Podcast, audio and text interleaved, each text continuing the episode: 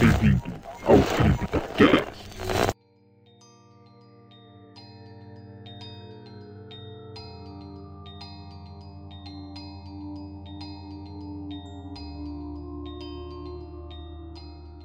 Olá, ouvintes! Sejam bem-vindos a mais um CryptoCast. Aqui é a Larissa e no espaço ninguém pode ouvir você gritar. Aqui é Fernando Lobo e nunca confie num sintético. Ok, sombrios, aqui quem fala é Everton Machado e a Ellen Ripley é minha heroína predileta.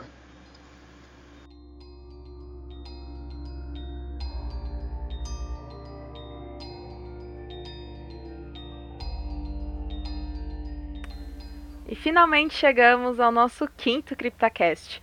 E hoje vamos debater um assunto que está sempre em alta desde o final dos anos 70 e que divide os fãs até hoje: a franquia Alien. Qual o melhor filme? Quais são os canônicos? Afinal, os aliens são armas biológicas ou criaturas incompreendidas? Você está no CryptoCast.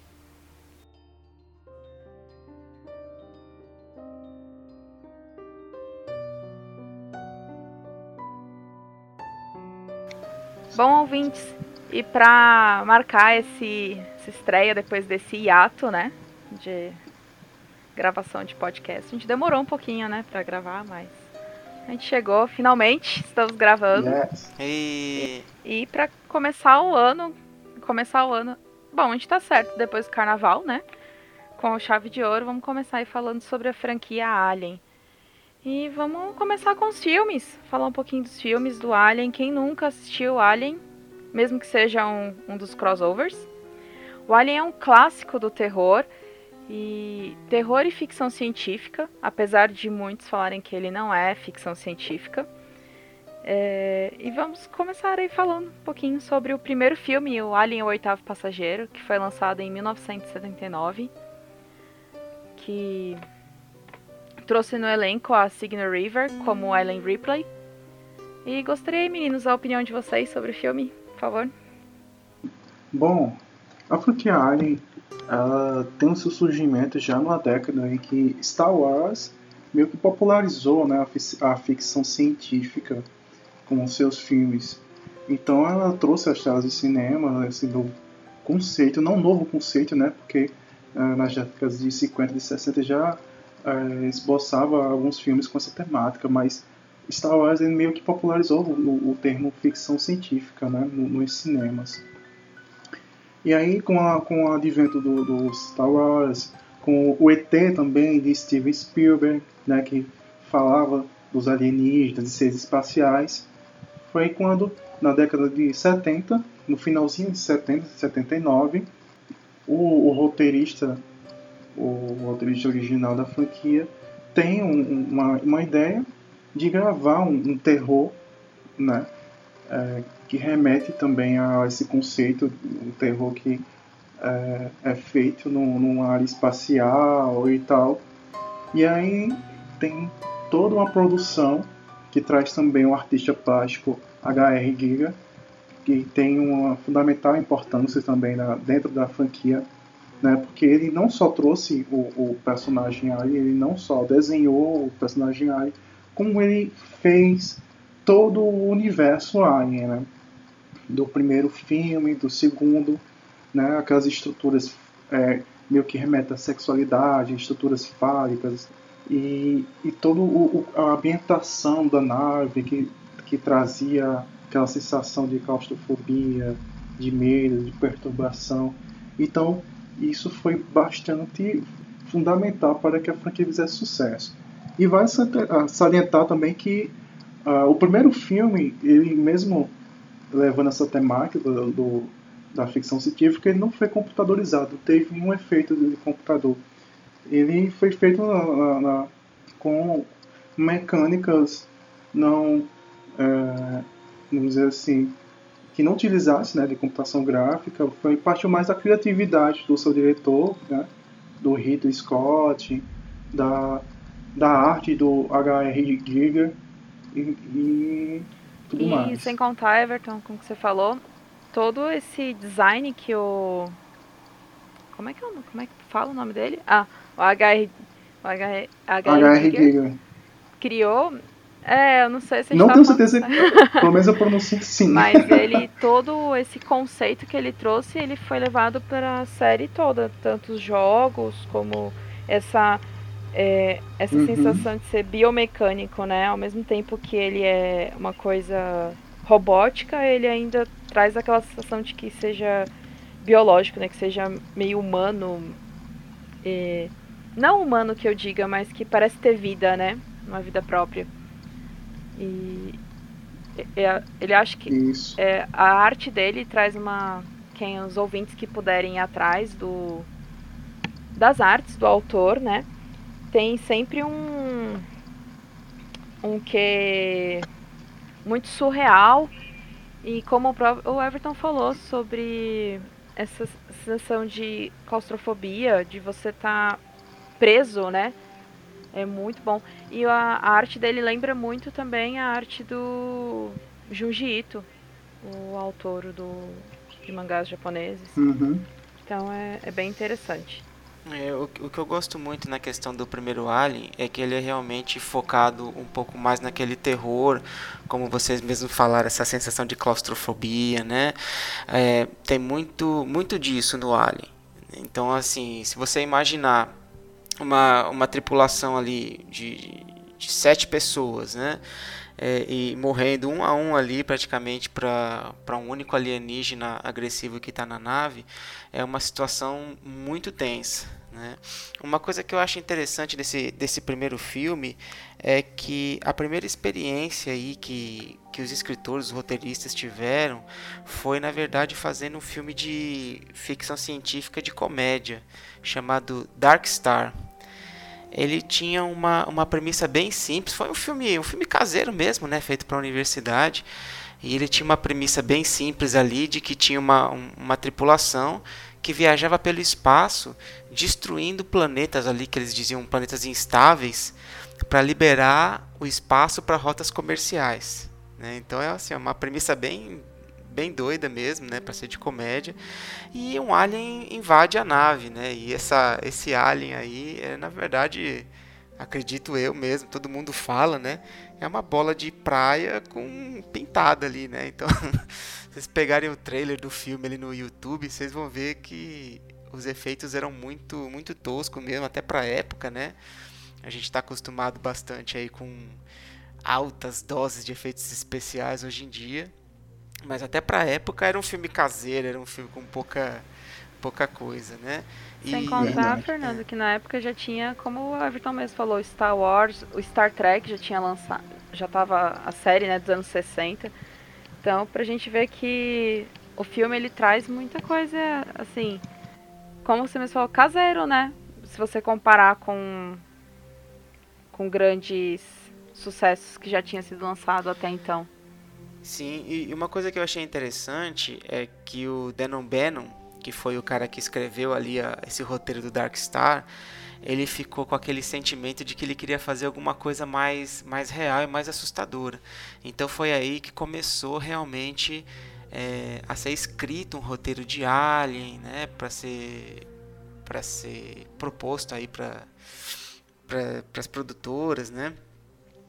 É, e uma coisa interessante é que eu acho que a gente tem que dever a Star Wars também. A gente ter a franquia Alien hoje, como o próprio Everton já falou, já mencionou aí o Star Wars. Uhum. É, não, não, era, não era muito em voga, né? ou não, não tinha ah, aquela visão de investir em filmes de ficção científica. Então eles tiveram dificuldade para conseguir emplacar o Alien. Né?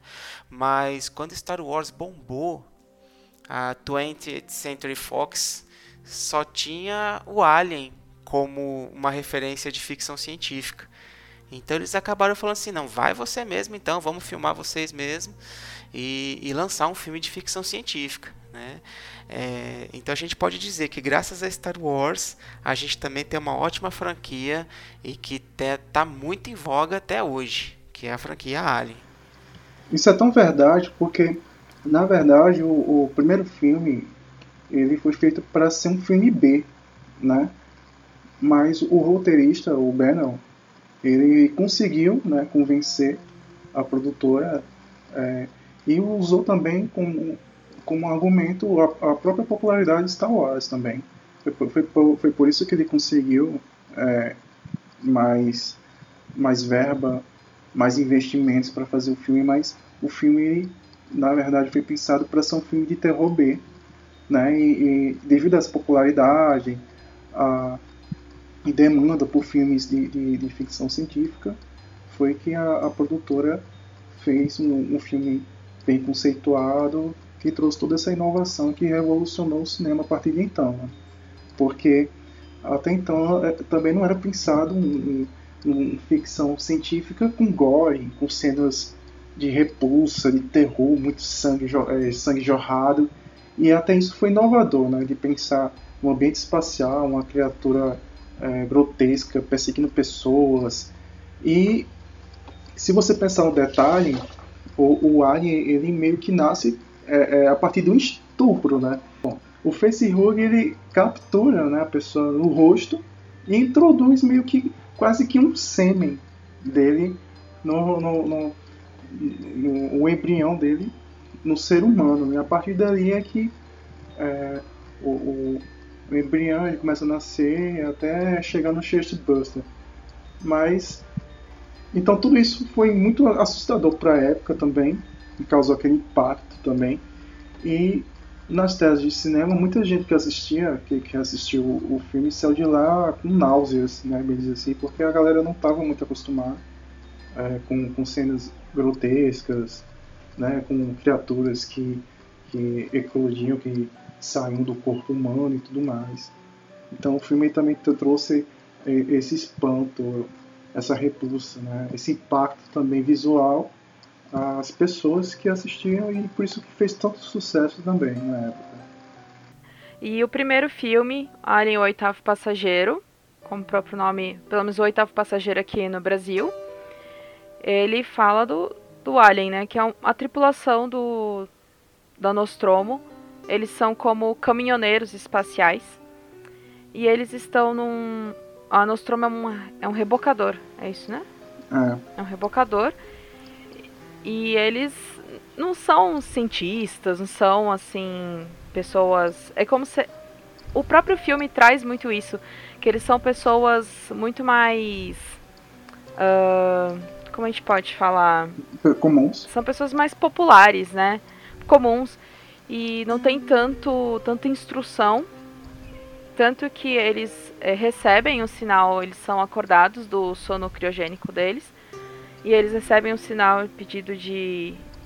É um pedido de socorro. É isso, né? Um pedido de socorro. É um sinal estranho, vindo de uma nave. Lá é, é, é. Porque assim, quem desperta eles, na verdade, é a. É a nave mãe, né? Porque uhum. é a uhum. mãe. Que é a pedido da. Da companhia, né? Wayland da companhia Wayland Yutani.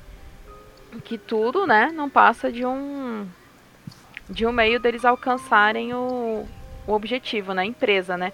A empresa, a Wayland Yutani, ela usa o, os tripulantes da Nostromo para alcançar, né, o, o objetivo delas. E essa tripulação vai até o planeta que tem lá o, o chamado e lá eles descobrem uma espaçonave com ainda o corpo do alien. Do alien o que só vem a aparecer bem mais pra frente, né? Só vem falar deles bem mais pra frente na, na franquia. Mas apare tem os ovos e eles vão querendo não mexer, né? Vão curiar, né? Por assim dizer. E é por isso que eles são pessoas querendo não, assim, um popular, né? É, Inclusive eu ouvi um podcast que eles fazem uma comparação com o assim, não é uma comparação legal, eu vou falar assim, mas com o que aconteceu em Goiânia, que foi o Césio, um incidente do Césio, um incidente hum. Porque as Sim. pessoas mexeram porque as pessoas não tinham conhecimento, eram populares. Elas mexeram no no Césio sem saber, tocaram, colocaram na boca. E eram pessoas que não faziam a mínima ideia que estavam fazendo. Então é, é como se fosse a mesma coisa no Alien. Ah, os, os, personagens, né, os tripulantes, eles não faziam a mínima ideia do que, com o que eles estavam lidando e foram mexer. E aí quando eles mexeram, né, o facehugger, que é aquele coisa que parece uma mãozinha. Eu tô aqui tentando fazer com a mão como se o povo tivesse vendo eu fazer. Eles entendem, vão entender. É. O facehugger agarra o rosto do Kane. É do Kane? É. Isso, né? aham. E agarra o, o rosto de um dos personagens, do Kane, que é interpretado pelo John Hurt. John Hurt. Que inclusive é o Sr. Olivaras no Harry Potter. É, precisava fazer essa referência. Não, ele faz muitos filmes, gente. ponte. Ele é o pai do Hellboy, né? O... E ele fez muitos, muitos, muitos, muitos filmes. E eles. O Alien agarra e eles acabam levando o corpo dele pra espaçonave pra tentar tirar o facehugger. E nisso começa, porque o facehugger coloca dentro do, do Kane o alien, né? O. Como é que se Chest chama? Burst. Oi? Chest Burster. É, isso. Dentro do, do Kane e dentro do Kane o Alien vai crescer e sair uma hora, né? E aí quando sai o filme. Na verdade, o terror no filme começa quando eles encontram o- os ovos, né? Mas na minha opinião, o filme começa mesmo o terror depois que o Alien sai de dentro do. do Kane, né? Sim, é, até, até esse momento aí realmente é um é mais um suspense, entender o que está acontecendo, né? É, eu acho interessante do primeiro filme é que você vê um pouco de como eram as características da época. Hoje os filmes eles já começam a, te- colocar um pouco mais de ação bem mais cedo. No filme original, em 1979, ele passa uns par de minutos ali, praticamente num silêncio, mostrando todas as partes da nave ali até chegar na tela do, do computador principal da, da mãe, dizendo que via a tirar o, a tripulação da criogenia.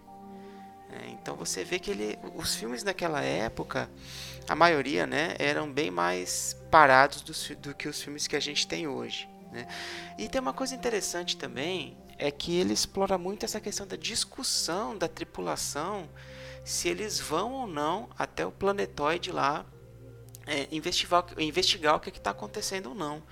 Né? Então, assim, a, a tripulação está dividida, alguns querem ir, outros não querem ir, até que assim, eles são convencidos de que se eles não forem, eles têm como obrigação contratual é, atender qualquer pedido, qualquer sinal que, que apareça, que chegue até eles.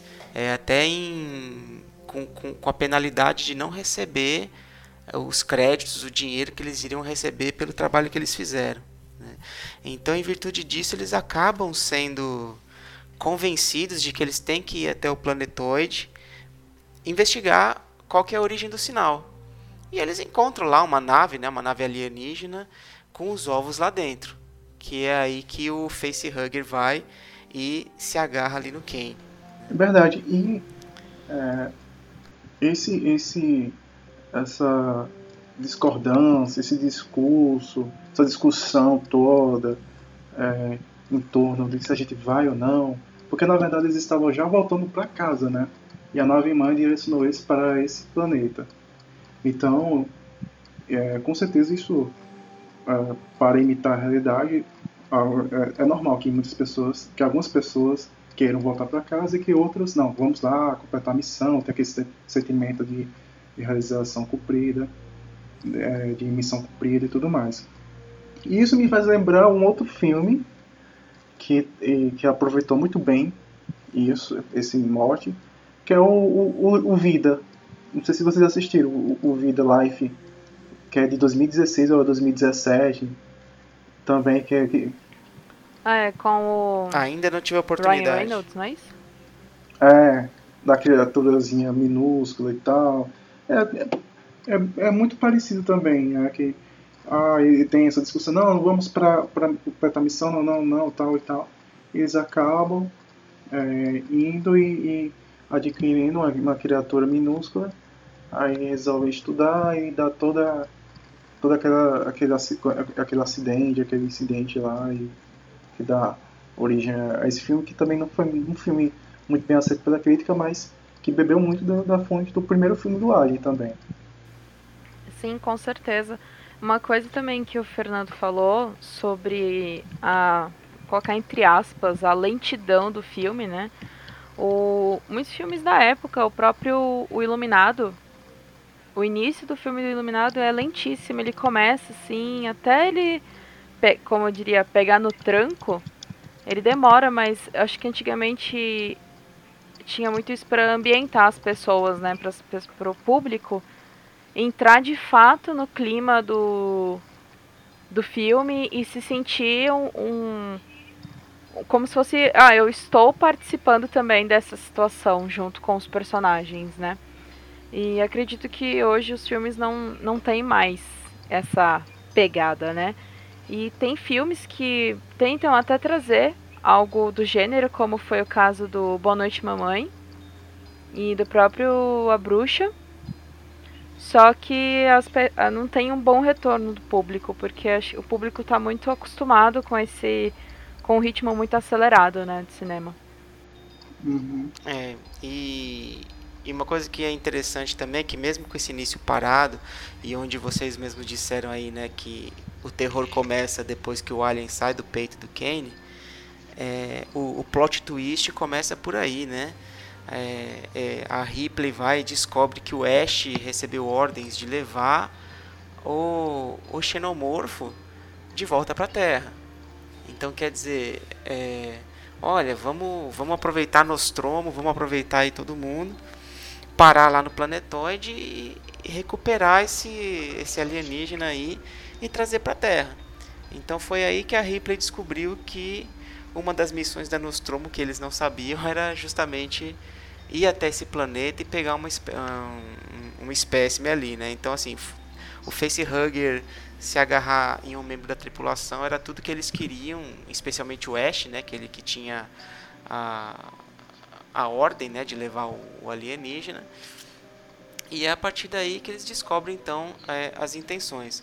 A gente já começa a ver em alguns pontos que a gente fica perguntando até que ponto que ele está querendo o alien ou não, né? Como por exemplo, a hora que a tripulação que foi até o planetoide parte da tripulação, né, que foi até o planetoide e teve o facehugger lá é, abraçado, a hora que eles retornam, a, a Ripley não queria abrir a, a, a comporta, né, para eles entrarem na nave. Ela queria deixá-los em quarentena. E o Ash foi até lá e manualmente abriu a porta para que eles entrassem. Então aí começou a, a, ter todo esse problema e aí que a gente começa a ver, né? Será que ele está querendo ajudar, ou ele realmente já está com segundas intenções ali, né? E a gente começa a ter certeza depois que o alien sai do, do peito do Kane e hora que a gente, hora que a gente, olha, é, hora que a tripulação começa a querer enfrentar, né, ou bater e tal, ele não deixa. Ele dá um chega para lá e fala assim, não, ninguém encosta, deixa ele ir, deixa ele ir. É, então aí que começa realmente ter as, as desconfianças e a Ripley tem acesso à, à mãe, né? Ela dá, ela dá um override ali na, nas regras de segurança e descobre realmente toda essa questão da missão e que o Ash sabia, né? E, e aí a partir desse momento que ela vai confrontar o Ash sobre a questão da missão, é, ele tenta matar ela no estrangulamento e é salvo pelo restante da tripulação. E é aí que eles descobrem que ele na verdade é um sintético, né? Ou seja, ele não é humano, ele é um androide. Uhum. E o interessante é que ele não tem cara nenhuma de androide, né? É, ele tem cara do Bill é. Baggins, né? É. é.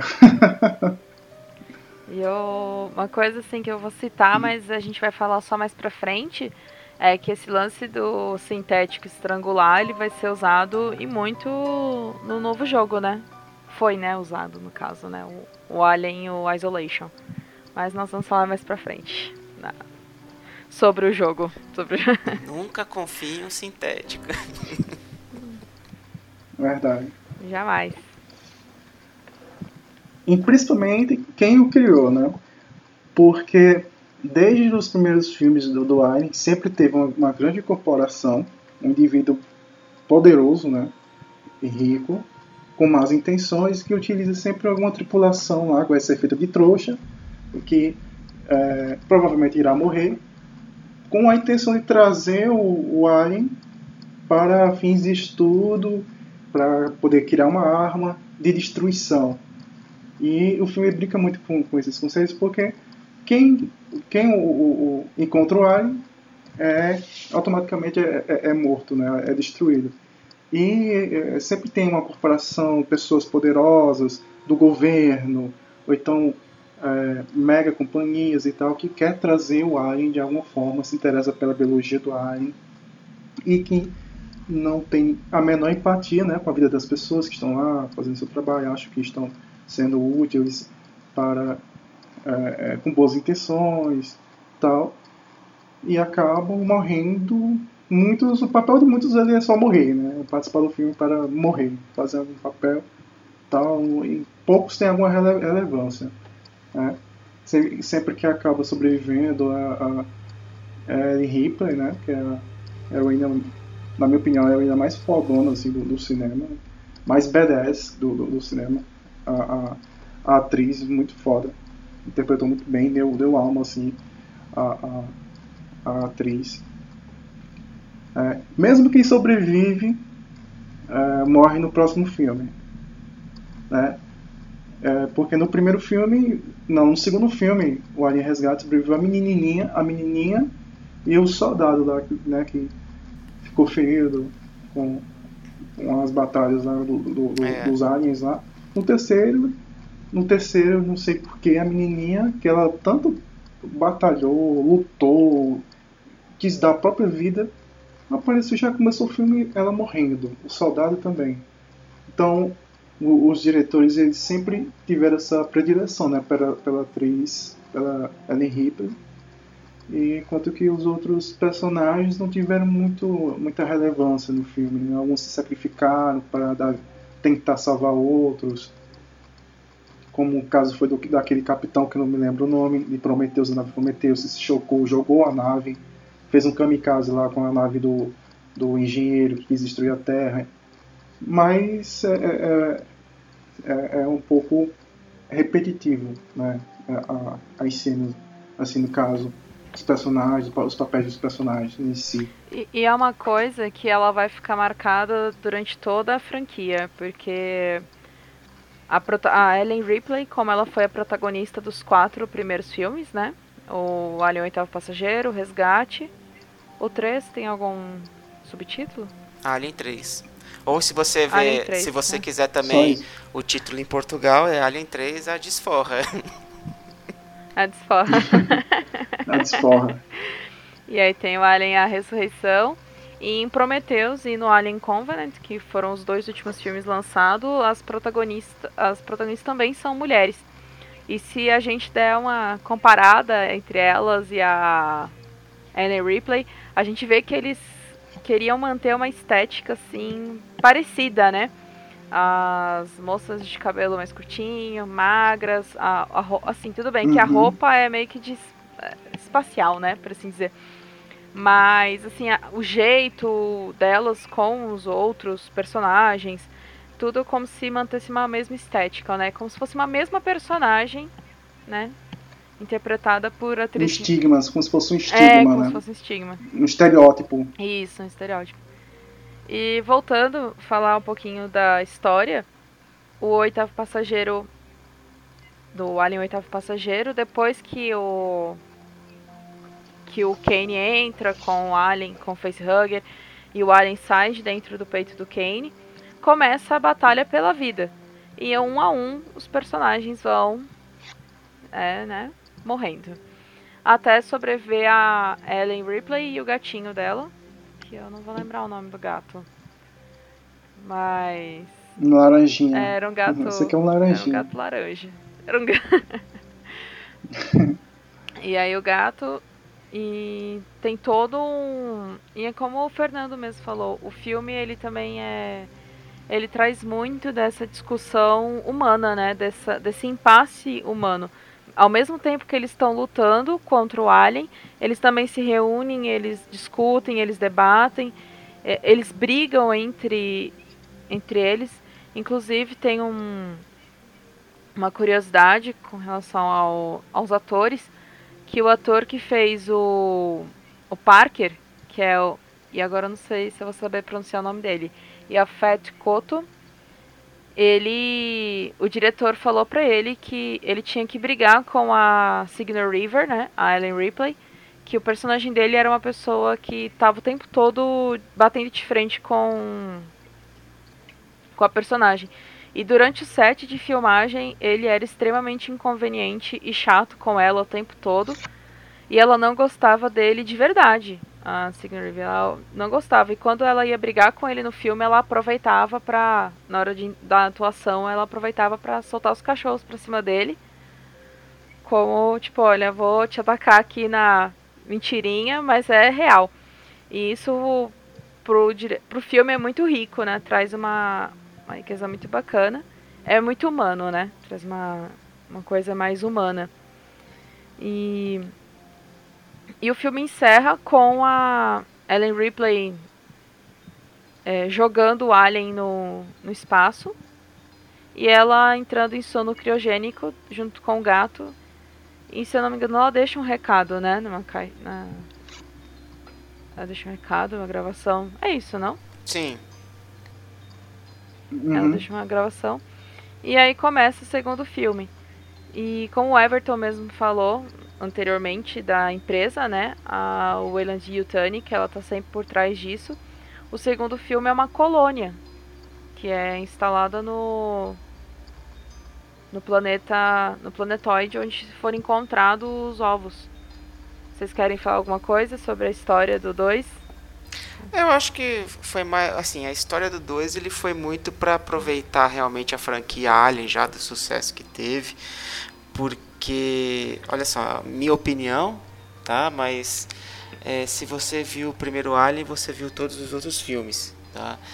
É, uhum. Então assim, eles voltam lá pro planetoide, que agora tem uma colônia, então assim, eles querem entender por que colocaram uma, uma colônia naquele planetoide mas a gente entende por quê, né? Que era justamente para conseguir trazer os aliens. O foco sempre foi os aliens, né? Sempre foi trazê-los como acho que como uma, uma, arma biológica, né? Uma arma de guerra. É, e essa sempre vai ser a premissa, né? Então, inicialmente eles encontram lá o, o pod da Ripley e e, e, questionam ela, né, por que, que ela destruiu a Nostromo, toda aquela questão, né, de, de responsabilidade daquilo que aconteceu. Passaram-se 57 anos, né, que ela ficou em estado de criogenia.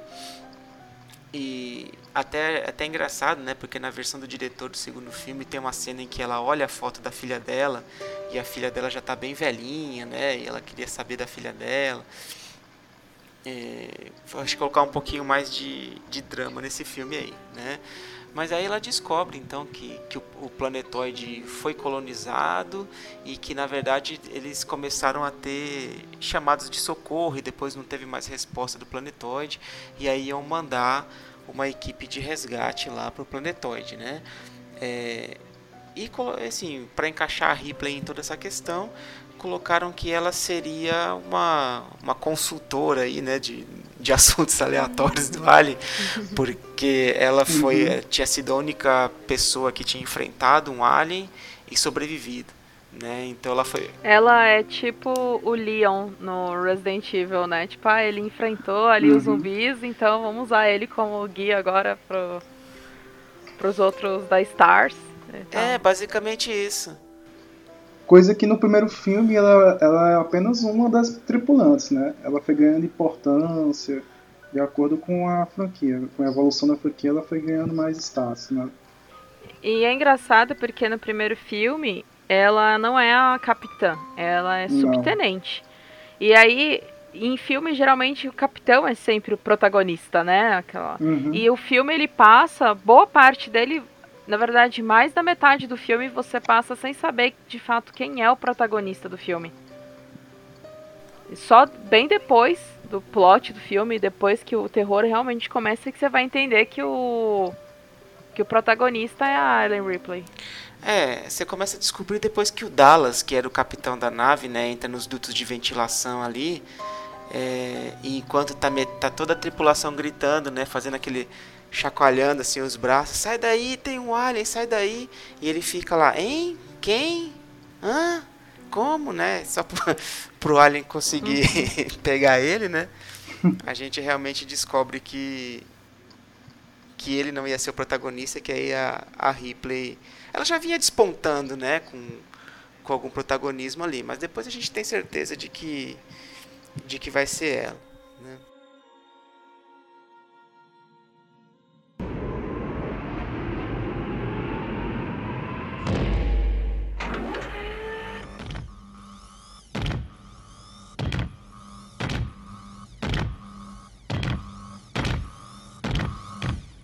away from her, you bitch!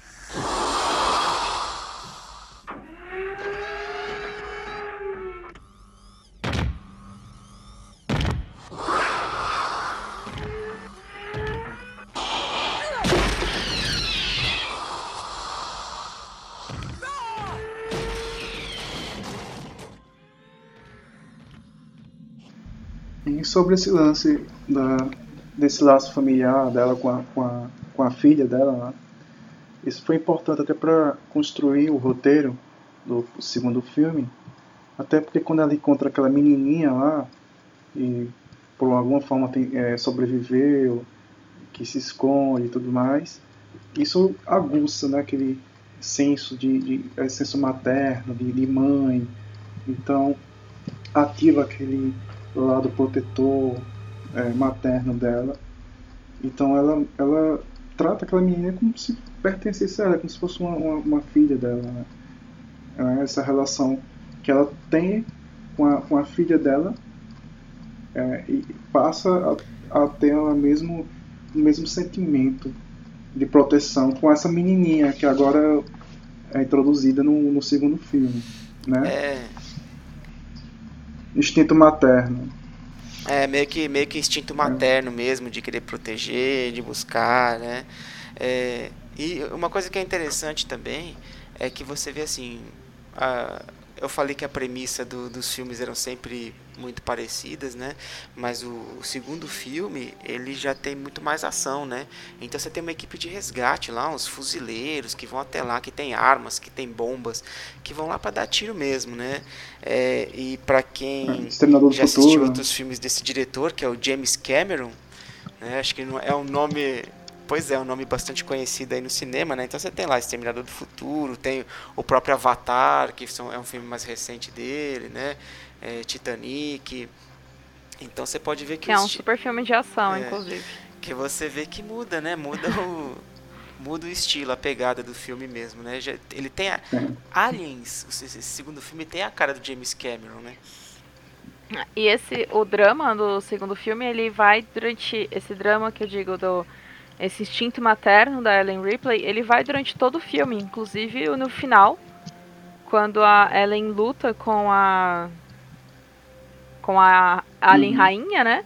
Ela vai, ela luta ainda para proteger sempre a, a menina, né? A criança. E até no quarto filme, a Newt. E a, aproveitar também até no quarto filme também, que ela, ela agora é mãe de um alien né? E quem, e quem não assistiu, não vou dar spoiler, mas que é, o final do filme é ela contracenando com, com, com a figura do Alien e o filme tem um desfecho por aí, né? Se eu contar com essa spoiler, eu, eu acho que nem todo mundo assistiu o, o Alien é, Ressurreição. Mas que ela também é. Ela gera agora um outro, um outro filho, só que agora não mais humano, é o próprio Alien. E que no, no nesse filme, é, o Alien, ele, na verdade, foi, é, é, ele nasce é, da criatura rainha, né, da rainha, depois que ele nasce, só que a, a, genética dele não pertence. É uma coisa bem doida, né, explicar, porque a genética dele não pertence à, à Alien rainha, mas sim a Ellen Ripley. E ela acaba matando a, a, Alien Rainha e indo atrás da, da Ellen. Então, praticamente quase todos os filmes que tem a Ellen Ripley o diretor sempre explorou esse, esse senso materno, né? Tem esse estereótipo da, da figura da mulher, que é forte e que tem esse senso materno de proteção, instinto materno, como bem disse o. É, é, é, legal porque, assim, eu como mulher, eu vejo como tira o lado frágil, né? Que muitos filmes exploram, é, o lado é frágil feminino, por assim dizer. E eles exploram, na verdade, o, o lado materno com brucutu, digamos assim, né? Tipo, uma, uma mãe mesmo, como se fosse uma leoa ou uma mãe urso, sei lá, né? Algo do gênero, né? De personalidade forte, né?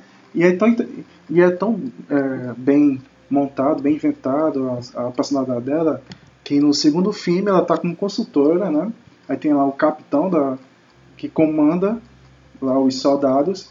E eu lembro que quando eles fazem um, uma. Eles entram né, adentro no, no ninho lá, de ovos, é, os aliens começam a surgir, eles começam a atacar e um, e, um tiroteio, e o capitão meio que não sabe o que fazer, né? fica nervoso e, e não sabe o que, o que, que ordem dar, e ela vai e toma as rédeas, meio que sai pra lá, você é um fraco, tal, você não sabe passar a liderança e tal, e ela lidera aquela, aquela, Então mostra como a figura da mulher também pode ir, ir tem essa característica forte, essa personalidade forte de tomar as rédeas e, e também vencer determinadas situações sem depender necessariamente da figura do homem. Né? Então, meio que ele exalta também. Né? E isso é tão interessante porque a, a, própria atriz, aqui eu não vou saber dizer o nome, que a Larissa diz muito bem, como é que é? Signal River. Ela foi a primeira mulher indicada a, ao título de melhor atriz do Oscar é, depois que depois que atuou nesse filme no Alien Resgate ela concorreu a, a, ao Oscar de melhor atriz e ela foi isso já em, em, na década de 90 é, início da década de 90 ela foi a primeira mulher a concorrer ao título de, de melhor atriz em filmes de ação não em todos os filmes mas em filmes de ação ela foi a primeira atriz né você vê dada a relevância que teve o personagem, a personagem dela. Ah, e foi um marco porque até então as mulheres só recebiam prêmios, eh, o Oscar por melhor atriz em filmes de drama, romance. Uhum. Em filmes de ação foi um, um fato inédito, né? Então é bem. É, é, um marco na história do cinema como um todo, né? Não só o, do gênero do terror. Verdade. E interessante desse filme aqui também, continuando um pouco sobre, sobre a história dele, né? É que, reforçando mais uma vez a questão da, das mesmas premissas, só que aqui por ser, ser filmes em sequência, né? Eles têm uma coisa parecida, mas tem essa, os plot twists, né? As reviravoltas. Então, assim, quando eles chegam lá, encontram todo aquele problema do, dos aliens, tem aquele, é, aquela pessoa que faz o papel de querer é, ganhar alguma vantagem né, em cima do, do, do dos aliens e com isso é, acaba expondo todo o resto da população, né? Porque o foco seriam sempre sempre os aliens ali para para poder é, como é que se diz? Então assim, os aliens para poder ganhar alguma vantagem em cima, né? É, e aqui a gente tem isso também, né? Então ela descobre lá que o Burke, que é um dos os, colarinho branco lá, né, da, da William Jutani, estava junto lá justamente para garantir que os aliens tivessem sucesso em pelo menos infectar alguém, né? É, e aí, cara, com certeza no, no, meio ali ele acaba morrendo, né? Ele, ele, é exposto e acaba morrendo pelos aliens quando tentava fugir dos outros integrantes. É, e, e, no momento que eles tentam escapar também é, para voltar lá para Sulaco, né, que é o nome da, dessa outra nave, é, a, a, a, pilota da, da, nave ela morre, né, ela é atacada por um alien que estava lá e morre, e a, a explosão dessa nave, quando ela bate lá na usina, causa uma instabilidade e ela vai explodir, né? A usina vai explodir. Então eles têm que correr contra o tempo agora para conseguir uma segunda nave de resgate para conseguir escapar e voltar para Sulaco, né? É, e aí eles é, nesse nesse interim a, a Ripley que vai atrás da Newt, né, que ela foi raptada pelos aliens para ser infestada ali pelo, pelos embriões. A Ripley, com esse sentido materno que a gente vem de, discutindo, ela volta, né? Volta até o ninho lá do, dos aliens para resgatar a Newt. E aí é o primeiro momento que a gente tem o um encontro com a, com a rainha dos aliens, né? Então até esse momento a gente não tinha, a gente tinha visto os aliens como criaturas, mas não tinha visto ainda a rainha, né? Então ela colocando os ovos, todo aquele processo de, de perpetuação da, da espécie, né? No final das contas a, a Ripley consegue enfrentar a rainha ali com alguns uma tática humana, né? Ela vai ameaçando os ovos para que consiga sair ilesa, né? Mas depois que ela escapa com a Newt, os aliens começam a ir atrás e a própria rainha ela se destaca ali do, do saco de ovos dela e vai atrás da, da Ripley, né? Uma coisa interessante é que a rainha consegue apertar um botão de um elevador, né? Não sei se vocês lembram dessa cena. Mas a, a Ripley, ela escapa com a Newt lá pelo elevador e a, a rainha, ela olha pro outro elevador ali e chama o elevador também, né? Então, a... E aí a, a, premissa acaba ficando um pouco parecida com a do primeiro filme, né? Porque o Bishop, que é o sintético desse filme, que pode ser um sintético confiável nesse caso, né? Também é uma reviravolta do primeiro filme. É, resgata elas junto com, com Hicks é, e no final das contas, quando eles pensam que está tudo ok lá na Sulaco, é, eles descobrem que a, a rainha conseguiu entrar, é, pegar uma carona na nave de resgate e ir lá para Sulaco também. Né? E, mais uma vez, a Ripley enfrenta um alien, nesse, dessa vez a rainha, mas tem a premissa também de jogar o alien no espaço, que é assim que eles conseguem se livrar dos aliens também nesse segundo filme.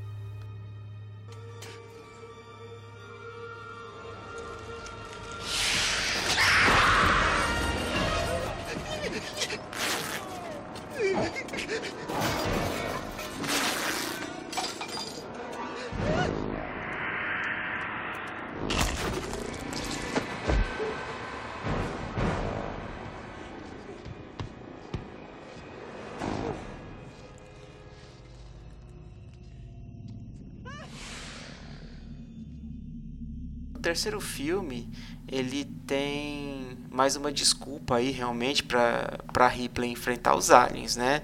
É, é o que a gente está falando. Eu, desculpem aí vocês, mas é, eu, come, eu comecei a ficar um pouco mais crítico com relação a esses filmes porque é, eu fiz uma maratona e revi todos eles para a gente poder falar nesse CryptaCast. Então, acabei ficando um pouco mais crítico, né? Eu acho que são filmes que a gente não consegue assistir em sequência não, mas eu vou tentar falar isso um pouquinho depois. Mas com relação ao Alien 3, é, a nave que, que a Ripley, o Hicks e a Newt e até o próprio Bishop, né, o sintético, eles estão, né, dá um problema, começa um fogo tal, e eles é, lançam lá os pods de, de, de fuga é, e, e, esses pods de fuga acabam caindo num planeta prisão, né, que eles chamam, que aí o, pessoas condenadas eles acabam indo para esse planeta para cumprir trabalhos, cumprir sua pena lá com, com trabalhos, né? É, e com isso acaba sobrando só a Ripley novamente como como sobrevivente. Hicks, a Newt e o, e o Bishop acabam morrendo, né? O Bishop acaba sendo desativado. E a, e a, a Ripley tem a, a dúvida de se algum alien, algum embrião é, estava na nave junto com elas, né? Então até ele, ela tenta forçar o, o doutor lá da, da prisão a fazer um, uma autópsia na Newt, no, no Hicks tal, para ter certeza de que não eles não estavam infectados, né? Aí descobriram que não estavam infectados e o cremaram os corpos, e aí eles ficaram um pouco mais sossegados mas a gente descobre aí que tinha assim um, um embrião do alien lá no, na, na nave e ele infecta um cachorro. E aí a gente começa a ver aliens quadrúpedes, na verdade, né? É, e a gente começa a ver um pouco que sobre como funciona até a própria biologia do alien, né? É, ele, ele acaba assumindo as qualidades, as características da, do hospedeiro dele.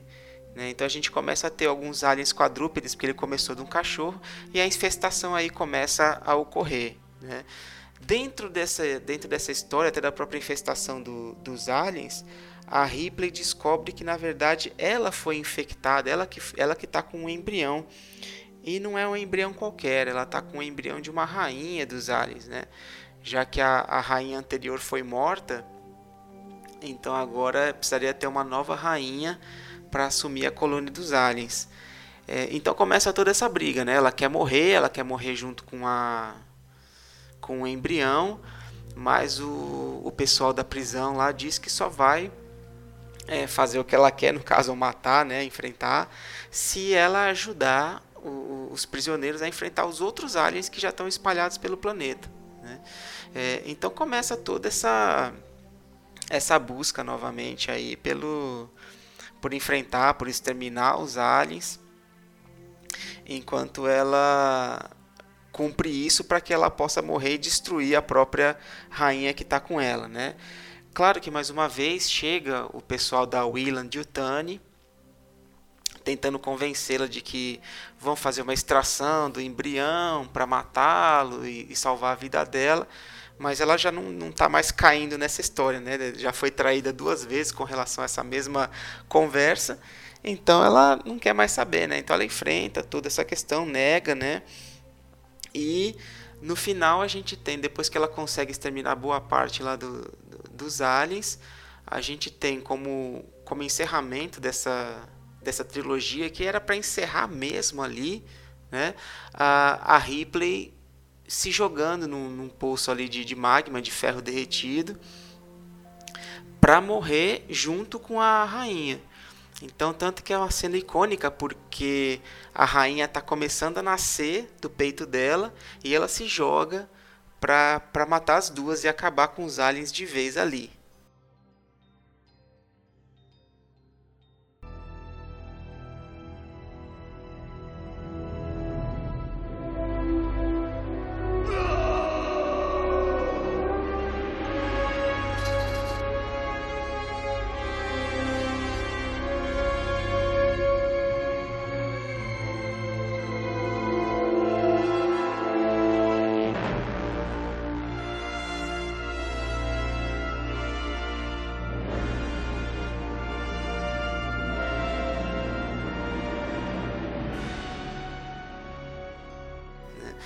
Essa é a premissa do terceiro filme realmente e que foi um filme feito para encerrar a, a, a franquia ali nos cinemas. E obviamente por questões de dinheiro a gente vai ver que no quarto filme foi uma péssima ideia, né? E o interessante é que o roteiro ele possui, ele possui muitas modificações, né? Porque o roteiro era de um tal, depois passou por mudanças, passou para as mãos de outro. O próprio Ridley Scott, que iniciou a franquia, recusou dirigir. Acabou iniciando um diretor que na época era um diretor é, jovem, inexperiente, o David Fincher, que hoje é um dos mais aclamados. Né? Ele dirigiu o Clube da Luta, dirigiu outros filmes de grande porte e tudo mais.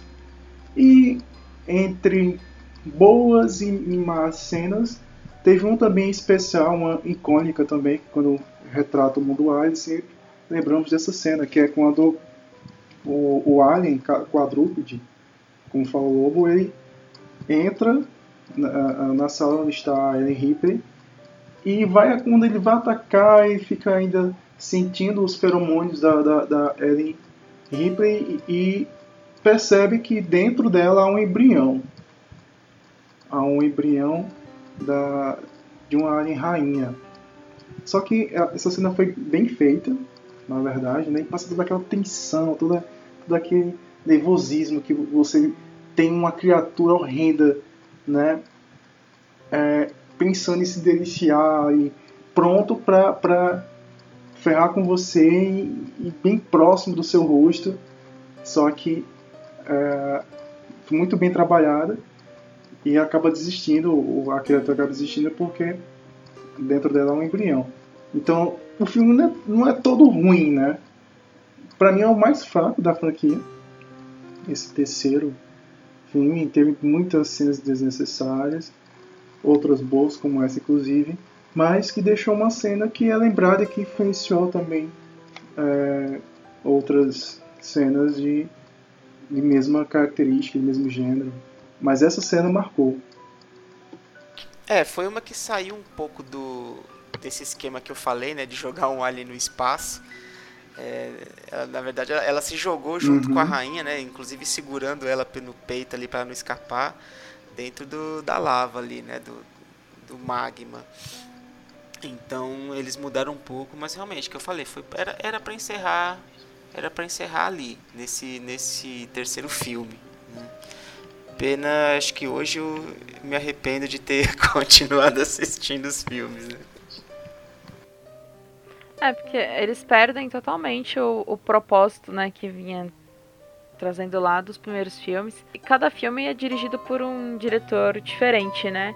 E querendo ou não, são diretores que eles alavancaram a carreira, né? Depois que fizeram Alien. E eu até li, parece até que o Alien, na verdade, é como se, olha, faz aqui um teste, se você se der bem aqui nesse filme, você vai alavancar a sua carreira como diretor, né?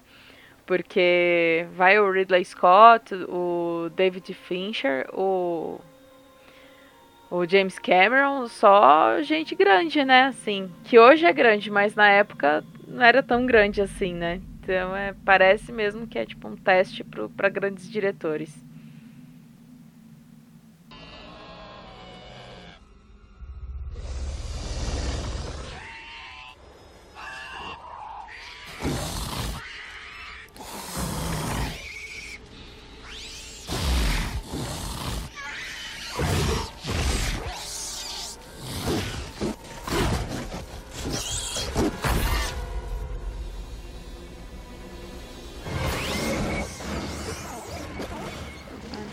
Terceiro e quarto são bem fora da curva, né? Eles fogem muito da da linha, né, do, do filme, porque até o 3, uhum. até o 2 ainda vai, né? Tipo, OK. Mas o 3 e o 4, eles sim é, foge muito, muito mesmo. É, o, o, quarto filme ele foi bem um, um caça-níquel mesmo, entendeu? Tanto que até a própria Sigourney Weaver, ela disse que se arrependeu depois de ter aceito o papel para fazer né? Porque realmente o, o, resultado final do, do Alien Resurrection foi, foi desastroso, na minha opinião. É, a história é basicamente essa, né? Que, que a gente estava comentando. É, se passaram acho que cerca de 200 anos, se eu não me engano, do, do terceiro filme, né? E pensei, pô, como é que vai vai continuar uma história que era para ter sido encerrada, né? Porque você vê que é um filme realmente assim, só se aproveita do nome Alien, se aproveita do peso que é uma Sigourney Weaver, tem até a Winona Ryder também nesse nesse filme, né? É, e basicamente é isso, é, é, é continua a saga da Weyland Yutani de, de trazer o Alien, acho que 300, 400 anos aí os caras não conseguiram, mas são perseverantes, né? Então uhum. eles continuam, tem sempre alguém interessado nos aliens como armas biológicas. E, e dessa vez eles conseguiram a proeza de conseguir o DNA da Ripley junto com a da rainha dentro de um poço de lava. Eu não sei como é que eles conseguiram recuperar um DNA dentro da lava. Mas tudo bem, essa é a premissa, né? É um Eles... DNA poderoso. É, pois é. Eles conseguiram clonar a Ripley. Talvez porque ela, de... ela deixou alguma coisa dela né, pelo, pelo cenário. Eles podem dizer isso. Não, mas ela deixou um pedaço de cabelo, Pô, ou suor, é... Não dá nem pra dizer que é um pedaço de cabelo, porque ela fica com o cabelo raspado no terceiro filme. Sei lá, alguma é. coisa, né? Um pedaço de pele, que sei é, lá, você pode inventar qualquer coisa. Foi o cílio dela que encontraram ali na plataforma antes dela cair, né? É, mas, pô, assim, então foi todo esse processo da clonagem dela e que ela descobre que teve todo esse processo realmente para trazer a rainha de volta e tudo. E não só a rainha, né? Eles, na verdade, eles agora que começa a, a, coisa tosca, assim. Eles conseguiram fazer um híbrido de humano com, com a rainha, né? Então a rainha que saiu ali da, dessa clonagem acabou assim, parindo mesmo, né? Como o Everton já falou um pouco antes, quando a gente estava falando do outro filme, né? A rainha acabou parindo realmente um novo alien ali, híbrido de humano, de, de xenomorfo. Matou a rainha e acabou ficando ali só com, com a Sigourney Weaver, a Ripley, né? Como, como uma referência de mãe. Tanto que no filme ela tem essa ligação com, com esse alien, né? Apesar de ser um bicho feioso lá, todo mal feito, a Ripley, uhum. ela, ela tem um sentimento por ele, né? É, e lógico, o filme vai, vai avançando nessa premissa. Desculpem aí por eu já não, não conseguir ser tão detalhado na história desses próximos filmes, mas é porque acaba sendo muito assim, mais do mesmo realmente. Tudo que você viu nesse, nesse Alien 4, Alien Resurrection, você viu no 3, você viu no 2 e você viu no 1. Né? Então é aquela briga de ah, vamos destruir os aliens? Não, não vamos destruir os aliens porque eles são armas biológicas, né? E, e no final das contas, no final do filme ali, eles acabam jogando o alien no espaço.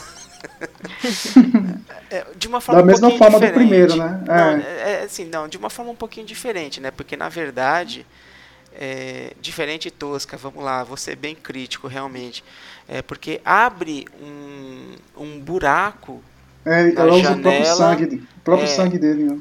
E é, ela usa o, o ácido, né, para abrir um buraco na, na janela ali da, do, do compartimento onde eles estavam e essa janela aí é, é, vai para o espaço, né? É, então começa a sugar o ar que está dentro do, do compartimento ali do, do lugar que eles estão. É, e o alien ele é totalmente sugado por esse buraco. Esse buraco assim mais ou menos do tamanho de uma bola de tênis, um pouquinho maior. Né? Então, mais assim, estreito até. Cara, imagina você sendo sugou a pele, sugou a carne, sugou os ossos tudo pro espaço. Então, eu, eu lembro, cara, na época, o filme, esse filme saiu em 1997. Eu tinha 15 para 16 anos quando eu fui ver o filme no cinema. Eu saí contrariadíssimo do cinema, que eu falei assim, como é que até o crânio do bendito do alien se desfaz e passa por aquele buraco pro vácuo, né? Então, assim, para mim é, da franquia Alien sem falar um pouquinho do, dos crossovers aí, para mim este filme é o mais dispensável de todos. É o esquecível. É. O roteiro mais confuso, né? E outra, né? Como é que se ela estava dentro da cápsula encrogênica, como é que ela ainda foi é, ainda foi introduzido um embrião do ar e tudo mais. Eu tava até, até agora eu estava intrigado, mas eu lembrei que o terceiro filme, no finalzinho, né, quando todos eles, ela, o, o, soldado e a garotinha entram na cápsula, ainda sobrevive um ovo. Um ovo. E, e sai um, um facehugger do, desse ovo. Então ele aproveita e introduz o embrião nela. E quando ela é injetada no, nesse planetoide, prisão, que que na verdade foi tão modificado, foi, foi tão projetado, é, sofreu tantas mudanças que a ideia original era um planeta de monges budistas. Essa informação que eu estou trazendo, você pode pesquisar, que você vai achar essa informação em sites, é, em fontes confiáveis, que era para ser um, um, planeta de monges budistas. Olha só a viagem dos caras, né? É, e ele simplesmente cai nesse planeta tal e aí começa tudo novamente, né? E esse quarto filme, ele, ele, ele já, já a protagonista, a Ripley, ela já alcança status sobre-humanos, né? Ela, primeiramente, ela era no primeiro filme, ela era a, a subtenente, ela obedecia às ordens e tudo mais. E ela, depois que o aparecimento do Alien, ela ficou super apavorada e tentou simplesmente sobreviver. Já no segundo, não. Já no segundo ela já, já se sentia a, a, a heroína, ela tinha força, tinha personalidade forte e estava com a cara e a coragem, podia ver quem viesse. Aí no terceiro ela já, já, já era já, já tomou uma, uma proporção maior, porque ela não só, não, não, não só estava enfrentando os monstros, como ela estava enfrentando os próprios humanos, né? Os, os prisioneiros que queriam atacar, queriam pegar ela e tudo mais. Aí já nesse quadro já fizeram sobre-humano, já houve uma evolução. Ela agora tem um DNA meio humano, híbrido, né? Meio humano, meio alien, ela agora é, é mais ágil, tem mais força, consegue abrir buracos no de aço, no de metal. O bicho ficou foda, ficou tipo o Goku nível 4, sei lá. Sabe, ela foi evoluindo, evoluindo, evoluindo, evoluindo, e ela já, já não é mais humana, né? Os caras houve uma progressão na personagem, elevaram um tipo que ficou muito, assim, confuso, assim, ficou difícil de digerir, de, sabe? E, e isso é super comum, né, na indústria. Fizeram a mesma coisa com, com, com a franquia Jogos Mortais, né? O primeiro foi um puta filme, o segundo, o terceiro. A partir de então, os caras aproveitaram que estavam arrecadando milhões, estava tendo um lucro absurdo e começaram a, a querer a, a buscar pontes, buscar pontes, buscar pretextos para continuar fazendo filme, né? Então, às vezes, por isso que surgiu muitas continuações desnecessárias, né? E ainda vão lançar outro filme para 2019. E vocês sabem quem que escreveu o, o Alien Resurrection, né? Joss Whedon, o queridinho Vingadores. da Marvel que fez os Vingadores. Dos Vingadores. É, ah, isso mesmo. Cara, acho que é por isso que eu não gosto dos filmes da Marvel. Acho que é, é, é trauma desse eu também. Alien, cara. e o diretor. o diretor foi um francês, o Jean-Pierre Janot, que escreveu um filme é, muito interessante. Todos já assistiram, eu acredito eu. É o Fabuloso Destino de Amélie Ah, eu gosto né? do filme. Ele foi o diretor do Alien também. E um diretor super criativo, né? Mas depende de uma série de, de, de, de coisas, né? Para se produzir um bom filme, desde o roteiro, desde os recursos da, da, da, da produtora e tudo mais. A produção muitas vezes uma, faz uma mudança ali, ali, o diretor, então quando não há um, uma harmonia acaba virando uma merda o filme. é, eu, eu acho que Alien, assim, o terror não estava muito na, não é muita pegada do diretor, né? Porque o cara se deu bem com o Fabuloso Destino de Amélie Poulain. Tem um outro filme dele chamado Mickey Max. Mickey Max, não sei como é que pronuncia, mas é muito bom também. E aí Alien, né? A gente não pode falar que é muito bom, infelizmente, né? Ele é muito ruim. Não, com certeza é muito ruim. E se eu, se eu puder dar uma sugestão para nossa querida host aí, vamos puxar para Prometheus, porque eu não aguento mais Alien Resurrection, não.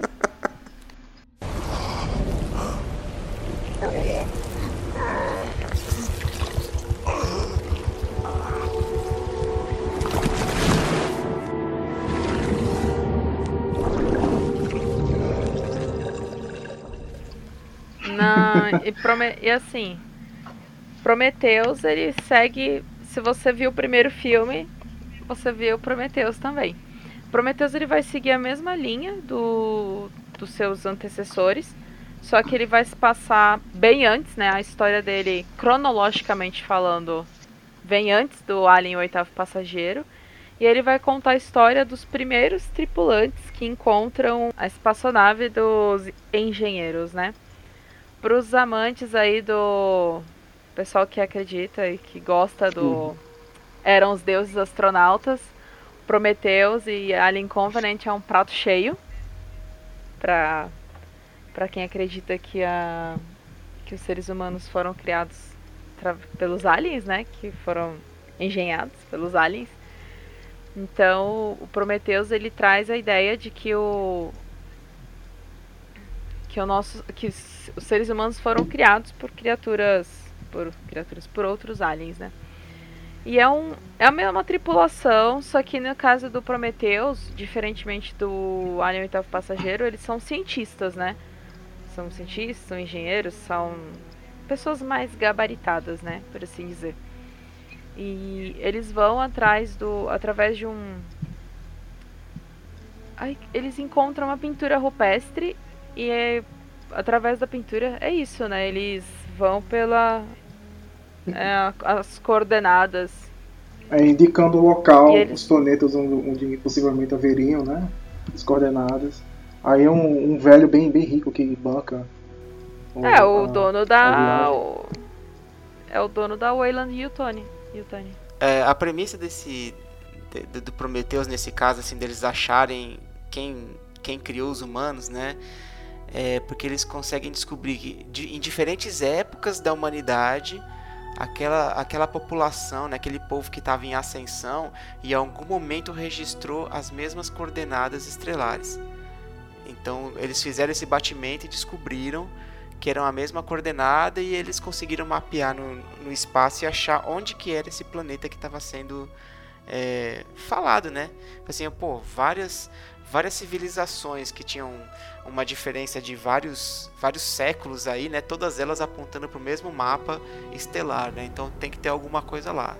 E Prometheus, ele- eles vão, né? Essa tripulação vai até essa coordenada indicada. E lá eles novamente vão para um planeta. É, é um planeta, né? Encontram a espaço. Não, no caso, eles encontram uma base, né? Não é uma espaçonave. Isso, eles encontram uma base, né? É, na verdade não é o planeta natal eles dos engenheiros, né? É, é- é uma das, das bases do- isso. do- dos engenheiros pelo espaço. Eles encontram essa base e lá eles têm a- acesso ao, ao corpo, aos corpos dos engenheiros, né? E descobrem que algo matou os engenheiros, né? E eles encontram novamente, não são os ovos na- nessa em Prometheus eles encontram cápsulas com um material biológico, um, mate- um líquido negro. Uma gosma negra. é uma gosma negra. E eles levam para análise. Inclusive é, um eles encontram um para como se fosse um parasita é um, uma cobra um o hammerpid que é um é uma criatura que tá ali no meio do- daquelas cápsulas e ela e ela agarra no. Ela cospe ácido e agarra no. No braço de um dos cientistas, né? E aí que entra, tipo, tem muito debate em cima disso, porque a galera é cientista, é gabaritada e tem o mesmo comportamento da tripulação da Nostromo, né? Do ali o oitavo passageiro. Como crianças curiosas, né? E a partir disso, o. Aí nós temos o sintético, né? Que é o Michael Fassbender. Qual o nome? O David, David, é. que é o sintético David. E atra- com a gosma ele infecta um dos tripulantes, né? Que é o marido da protagonista da Nunca vez, confie no sintético. que é a Elizabeth Shaw. E o David ele infecta o marido dela. E através do. A partir do momento em que ele é infectado, ele começa a sofrer mutações. E foi daí que surgiu um, um novo tipo de, de alien, né? O proto-xenomorfo, né? chamado de Deacon também, que eu achei bem interessante, né? Foi a tentativa de dar uma revigorada na franquia, né? Porque, pense bem, é um universo inexplorado. E os caras trabalhando apenas com a figura do alien com o humano, alien versus humano, alien versus humano. Então, precisava disso, cara. Precisava de um novo ser, um, um, um, ser mais inteligente, é, é, racional tal. Então eles meio que adicionaram a figura dos engenheiros, né? Mudaram também, criaram novas espécies de, de xenomorfos também, com o próprio, no- o próprio que eu falei, né? Agora há pouco, o- agora há pouco o, o Deacon. Então isso meio que dá uma, uma lufada, sabe, de criatividade na, na franquia que estava precisando, né? Já estava um pouco desgastado. É, e o novo xenomorfo da, do Prometheus, ele nasce igual uma a criança, né? Porque a Elizabeth tem a relação sexual com o marido dela e ela acaba que fica grávida do alien, né? Do novo novo xenomorfo, né? Que é como a- o Everton falou, que é o Diacon. Deacon. É um nome bem diferente, né? Mas o, o- sim, o Alien, ele aparece nessa versão proto aí, assim, praticamente no, nos pós-créditos do filme. É. Né? É, ele não é, não, ele não é o foco desse filme. Na verdade, o foco do filme é os engenheiros, né? E até que eles descobrem depois quando tem um engenheiro que acorda mais pro final do filme lá, né? De que na verdade eles estavam se dirigindo à Terra para destruir a humanidade. Então eles, eles enfrentam o engenheiro para tentar impedir isso. E no final do, no final do filme só sobra a, a Elizabeth Shaw e o David, né? O sintético onde eles decidem é, levantar voo com aquela nave do, do engenheiro e procurar a terra natal deles. É assim que acaba o filme, né? A, a história. E, e, o filme ele, ele começa com os engenheiros, né? O foco é tão nos engenheiros que o filme começa com engenheiros gerando vida, que é aqueles bebem o líquido negro, aquela gosma negra, e a gosma negra tanto tira vida como ela dá origem a uma nova existência, né? E explica, assim, mais ou menos como que surgiu a humanidade, como que surgiu é, a Terra, as criaturas, é, até mesmo os xenomorfos também, né? Que, é, não sei se ficou bem claro, mas há certas indicações que eles também criaram os xenomorfos uhum. também, né? Gente, só uma correção, eu falei que a foi a Elizabeth Shaw que ficou grávida do Diacon, mas não, foi o a Elizabeth Shaw, ela dá a luz ao triloba, é, Trilobite, Trilobite, que é como se fosse um facehugger, e aí o facehugger agarra o rosto do do engenheiro que acorda. E aí o engenheiro que vou colocar entre aspas dá a luz, né, pro Diacon. Ah, é verdade, é verdade. É, ver, não, é verdade. É. Agora sim, cabe, cabe só uma, um parênteses aqui que a gente não falou, mas acho que nossos ouvintes, a maioria pelo menos deve saber, né? O Prometheus, ele seria algo como o Alien Zero, né? Ele conta a história antes da franquia que é assim, que é uma coisa que ficou muito muito comum também, né? A gente pegar franquias conhecidas aí, famosas, e começar a criar filmes sobre a origem. Então, o, o Prometheus ele é o primeiro filme que conta a origem de todo esse universo do, do Alien, né? E essa questão do líquido negro no começo, que, que o Everton comentou aí, é, é uma das teorias, porque na verdade não fica muito claro, né? É, é, é uma das teorias que a gente mais, mais aceita para fazer um pouco de sentido ali naquele, naquele momento, né? De que aquele engenheiro ele está se sacrificando e se jogando lá com o líquido na água para gerar a vida. A gente não sabe realmente se ainda é, se já é na Terra ou não, ou se é em algum outro planeta, mas a gente é, entende na, naquele momento ali de que ele está gerando uma vida naquele local, né?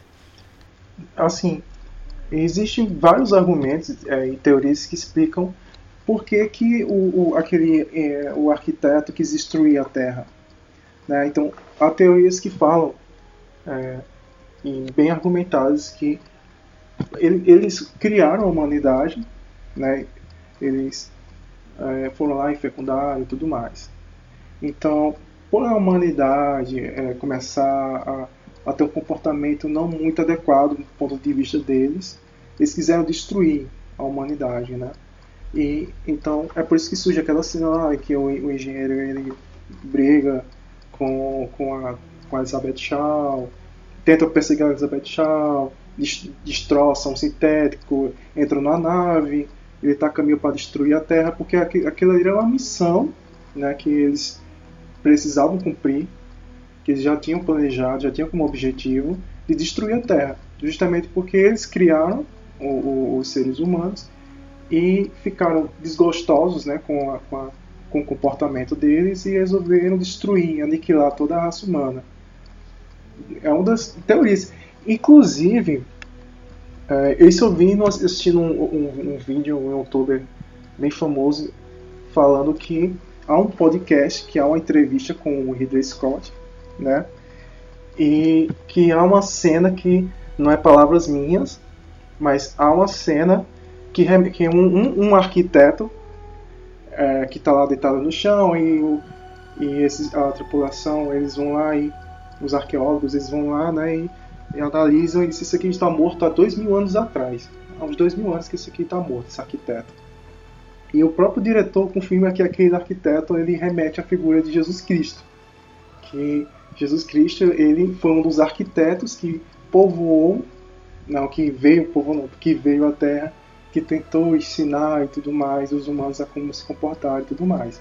O próprio Ridley Scott, é, em, em um podcast, depois eu posso até mandar a referência e tudo mais, ele confirmou que há, há uma figura alegórica do próprio Jesus Cristo também.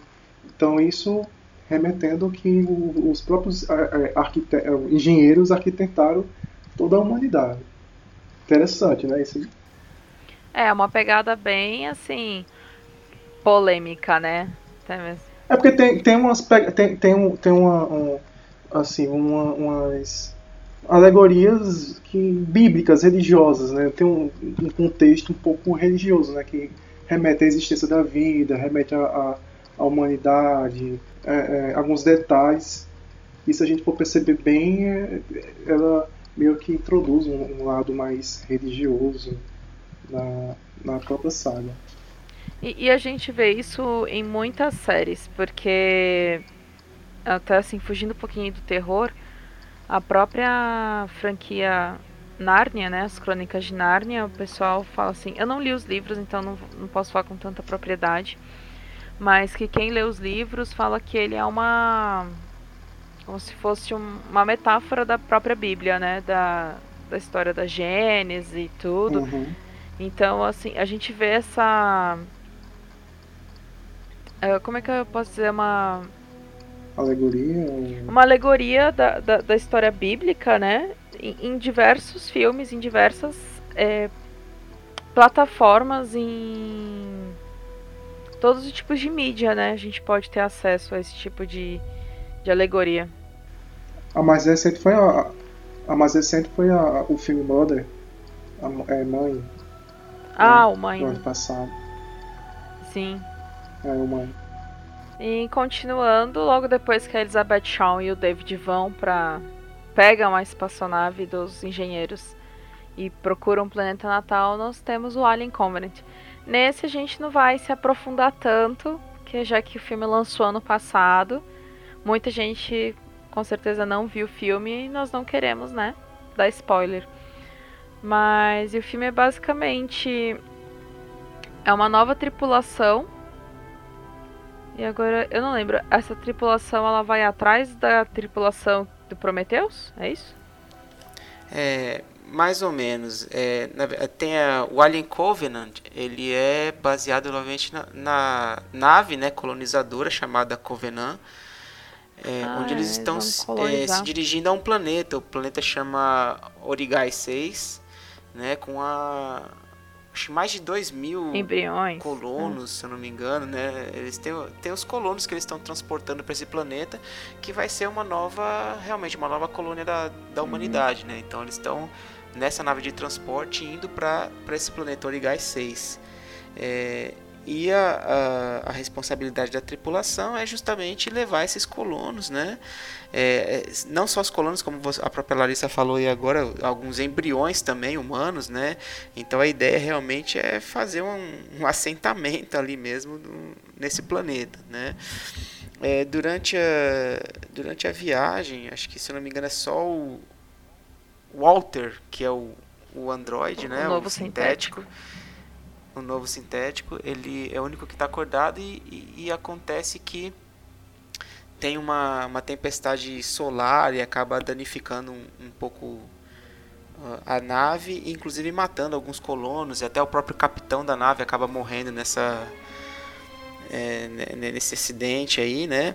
E aí, enquanto está ocorrendo esse, essa briga aí, essa discussão sobre o que, que vai, vai fazer e tudo, eles recebem uma transmissão de rádio que acabam levando eles a investigar é, a origem desse sinal. Eles acabam indo num planeta que eles descobrem que é habitável também.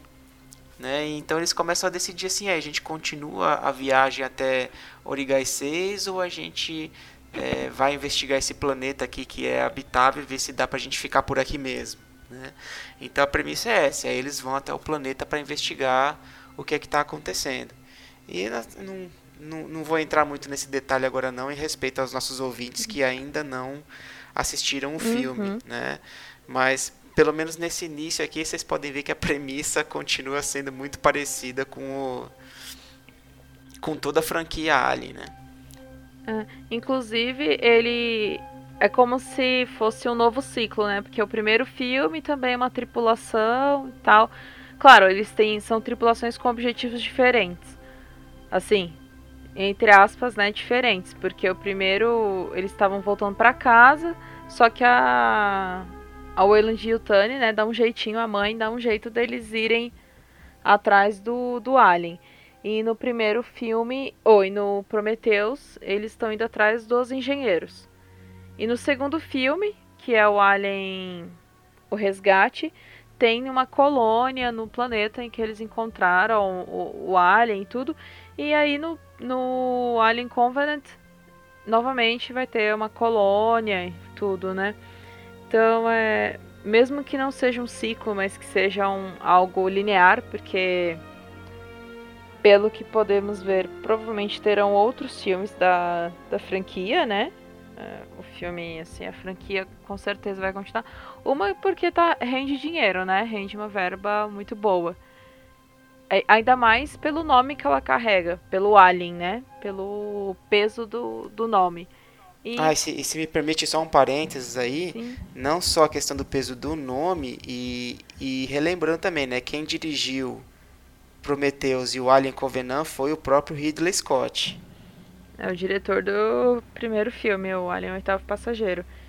Isso. Então é, é, o peso do nome do diretor também, que agora, já que ele já lançou muitos outros filmes, né? Então ele tem um, o nome dele já tem um outro peso, né? Diferente quando ele lançou o Alien o oitavo passageiro, né? E aí quando, quando a fama precede, as expectativas são altas e na maioria dos casos uhum. as expectativas não são atendidas. Né? Na minha opinião, realmente, assim, Prometheus e Alien Covenant poderiam ser muito melhores do que eles são. Não, e, e além disso, ele diminuiu um, um pouco da influência do próprio Alien e, e focou mais na, na, inteligência artificial, né? Se a gente for perceber, né, os dois filmes de Prometeu, ele é focado mais na inteligência artificial, dos androides, dos sintéticos, perdão, né? Então, possa ser que no futuro ele possa aprofundar ainda mais essa temática, aprofundar ainda mais a, a inteligência artificial como não é, é como sendo a, a grande vilã da, da, franquia e não mais simplesmente o Alien em si, né? É, o Alien é como se fosse uma ferramenta, né? É uma forma do uhum. da inteligência artificial da empresa, no caso, né, se sobressair, mas não como se ele fosse o causador, né, disso tudo.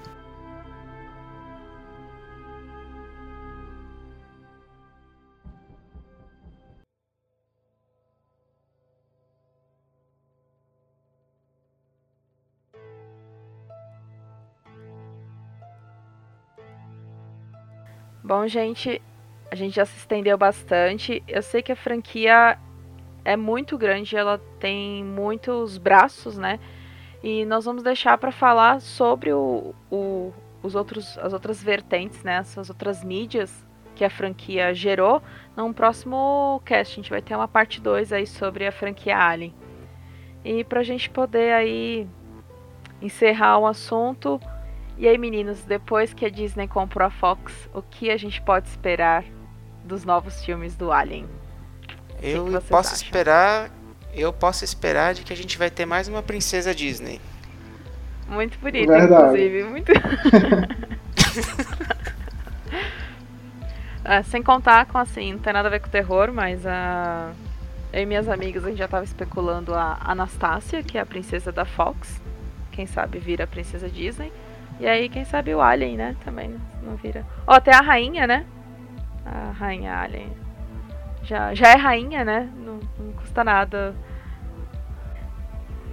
Mas vocês acreditam que depois da, dessa compra o filme possa cair, assim, já, já, já caiu bastante, como a gente já conversou, né? Com relação que poderia ter sido melhor. Vocês acham que corre o risco do filme sofrer algum tipo, o roteiro ou o terror no filme, o, ah, o sci-fi, sofrer algum tipo de queda de qualidade por conta da compra? Bom, da minha parte, pode ser até um pouco de, de preconceito meu, mas eu não tive experiências muito boas com as franquias que eu gostava que a Disney comprou. É, própria Lucasfilm com os novos filmes do Star Wars, apesar de muita gente gostar, eu acho que acabou perdendo um pouco a essência do que é Star Wars e começou a ter um pouco mais a cara da Disney. Isso para mim foi um pouco preocupante. Não que a Disney em si seja ruim, mas eu acho que se a Disney começar a comprar tudo, é que eu brinquei agora há pouco, a gente vai ter até uma princesa Alien. Né? É, aconteceu a mesma coisa também com o universo da Marvel. Os primeiros filmes, assim, o primeiro, o primeiro filme dos Vingadores, o, os primeiros filmes ali do, do Homem de Ferro, eu acho que tem uma pegada diferente do que a pegada que tem hoje depois que a Disney comprou. É, para mim, por exemplo, assim, ficou muito engraçadinho, muita piadinha, que não tinha tanto nos primeiros filmes. Você tinha aquelas piadas em hora, mas começou a ficar muito comédia pro meu gosto, entendeu? Então, toda vez que a Disney fala assim, ah, comprei não sei o que, então eu, eu, eu começo a ficar um pouco receoso aí. Eu espero que seja só uma impressão minha, mas as experiências que eu particularmente tive com a compra da Disney por outras empresas, para mim não foi uma experiência muito positiva. Ah, eu tenho que concordar com o Fernando por diversas razões. O, os Vingadores acho que é um exemplo, assim, é unânime. E a gente vê a diferença gritante do primeiro, do primeiro filme pro segundo, né? Tanto que a gente comentou no. Não, agora, qual CryptoCast que eu comentei dos Vingadores? Foi o primeiro CryptoCast que a gente falou, primeiro que era, era Vingadores 2 é um filme de terror. De terror. E assim, ele tinha. To... Vendeu um trailer super bacana, né? Um, um, trailer que trazia mesmo a atmosfera do que poderia ser o filme, uma coisa mais dark, mais densa, né? E no final é um filme mais voltado para piadinhas do que para a história em si, né? É, é, infelizmente a história é deixada de lado. Eu vejo muito isso nos Vingadores, né? E Star Wars é um grande exemplo também, como o Fernando falou. E a gente espera, né, que a Disney não meta o bedelho, né, no, no Alien, né. A Disney anunciou que ela não iria interferir na franquia, na série Alien, né. Só que a gente, assim, sempre fica com o pé atrás, né, depois de tantas tantas surpresas, vamos assim dizer, com com a Marvel, com os filmes da Marvel, com os filmes da Lucasfilmes, a gente não pode, né, achar que nada vai acontecer com a franquia Alien. Nós esperamos que não, né? Mas a gente vai pro cinema sem expectativa, né? Acho que a melhor coisa é não criar expectativa. Acho que a melhor dica que eu dou, assim, não criar expectativa para nada, principalmente para filme. Ainda mais de terror, porque os trailers mentem demais. E nunca é o filme. É muito difícil ter um um filme, um trailer que venda muito bem o filme, assim, que, ve que vender o filme é fácil, mas que eu digo, vender o filme como ele é de verdade, né? O, o filme real. E um exemplo disso é a Bruxa, que foi pro, pra, pras telonas, o trailer, como se fosse um filme jumpscare, tanto que tinha propaganda que falava assim, ah, o filme mais assustador de todos os tempos e tal. E não é um filme jumpscare, não é um filme que as pessoas estão acostumadas. Eu diria, inclusive, assim, claro, isso é uma opinião minha, que é um drama. Para mim parece muito mais um drama do que um terror. E as pessoas foram assim, ficaram decepcionadas com o filme. O filme é ótimo, é fantástico. Só que as pessoas não vão pra ver uma história, né? As pessoas infelizmente vão para com relação a filmes de terror para tomar susto, né? Então é com relação à Disney, a Fox, é, não criem expectativas, por favor. é, eu acho que assim, a gente vai chegar lá quando quando a Disney destruir todas as franquias das empresas que ela comprou, a gente vai lá pegar o presidente da Disney e vai descobrir que o quê? Ele é um sintético, tô falando. Não confia no sintético. Boa.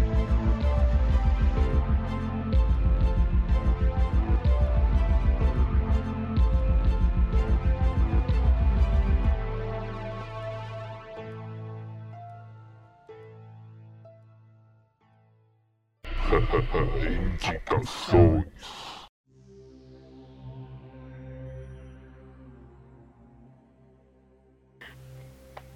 E vamos partir para as indicações. E aí, meninos, o que, que vocês indicam aí de terror, de filme, HQ? O que, que vocês podem indicar aí para os nossos ouvintes?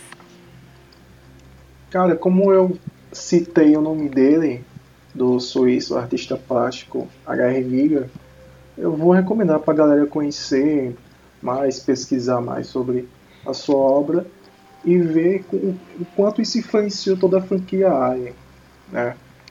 Existe muita, muita influência desse artista plástico, tanto no mundo da música, na indústria da música, do cinema, das artes plásticas no geral. Então, para quem, como eu, é curioso, gosta de pesquisar coisas, então eu vou deixar essa recomendação aí. Aproveitem. Fernando? Minha recomendação vai ficar ainda dentro do, do tema Alien que a gente está tratando aqui. É, apesar da gente discutir isso numa próxima parte da franquia, como a gente falou só de filmes aqui, mas eu gostaria de indicar o jogo Aliens vs Predador. É, tem duas, duas versões, na verdade, uma versão de 2001 e uma outra de 2010. É, apesar de serem dois jogos é, bast com bastante qualidade, bem legais. É, a minha recomendação fica mais para o jogo de 2010, que apesar de já estar tá um pouco datado aí, né, já tem 7 para 8 anos, ele ainda tem gráficos, uma história, uma jogabilidade bem legal, frente ao de 2002, que realmente está bem datado. Então a minha, a minha recomendação hoje é o jogo Aliens vs Predador, de 2010. E eu, como minha indicação, vou indicar o filme Alien, que é a novel escrita pelo Alan Dean Foster, que é o mesmo autor dos romances baseados nos filmes do Star Wars e Transformers, além de ter sido roteirista do primeiro longa-metragem da série Star Trek. O livro traz uma narrativa bem lenta e detalhada. Quem gostou de Senhor dos Anéis, Silmarillion, vai gostar muito do, do livro. É bem detalhado mesmo. E é o, é o filme. É o filme, só que em um outro formato. Então, para quem é fã, compensa, assim, é... É uma outra mídia, né? Que a gente vai falar mais no próximo CryptoCast, mas que já fica aí uma indicação para os ouvintes que gostariam, né? De ler um pouquinho, de ver Alien em uma outra mídia.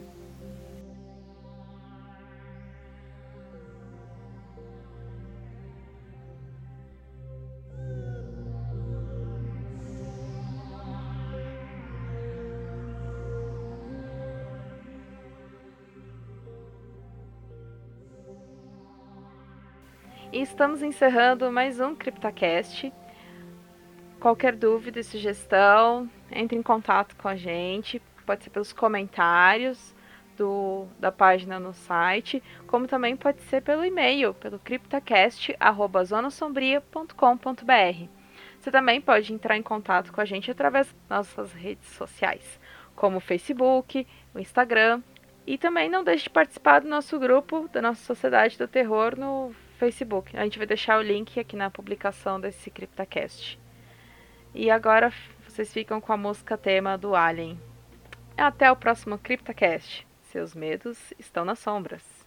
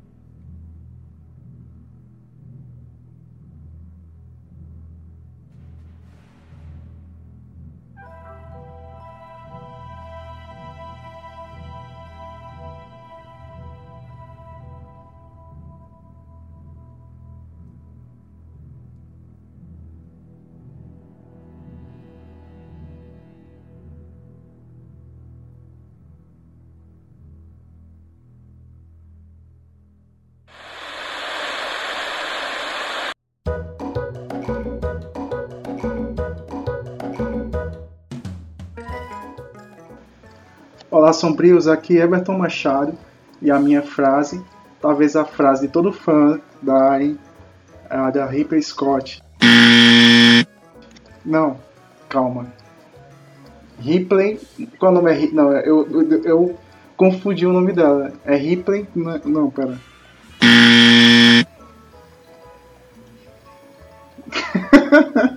que merda, velho.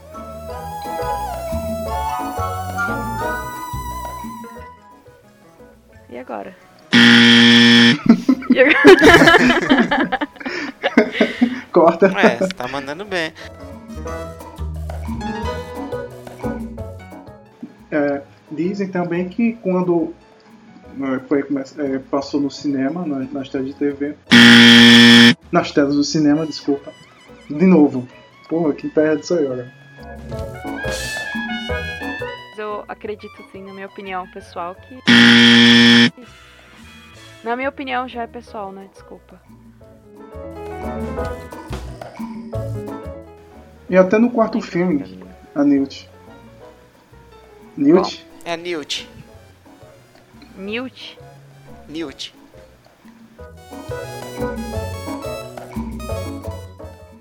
E eu, como a minha indicação, vou indicar o filme Alien,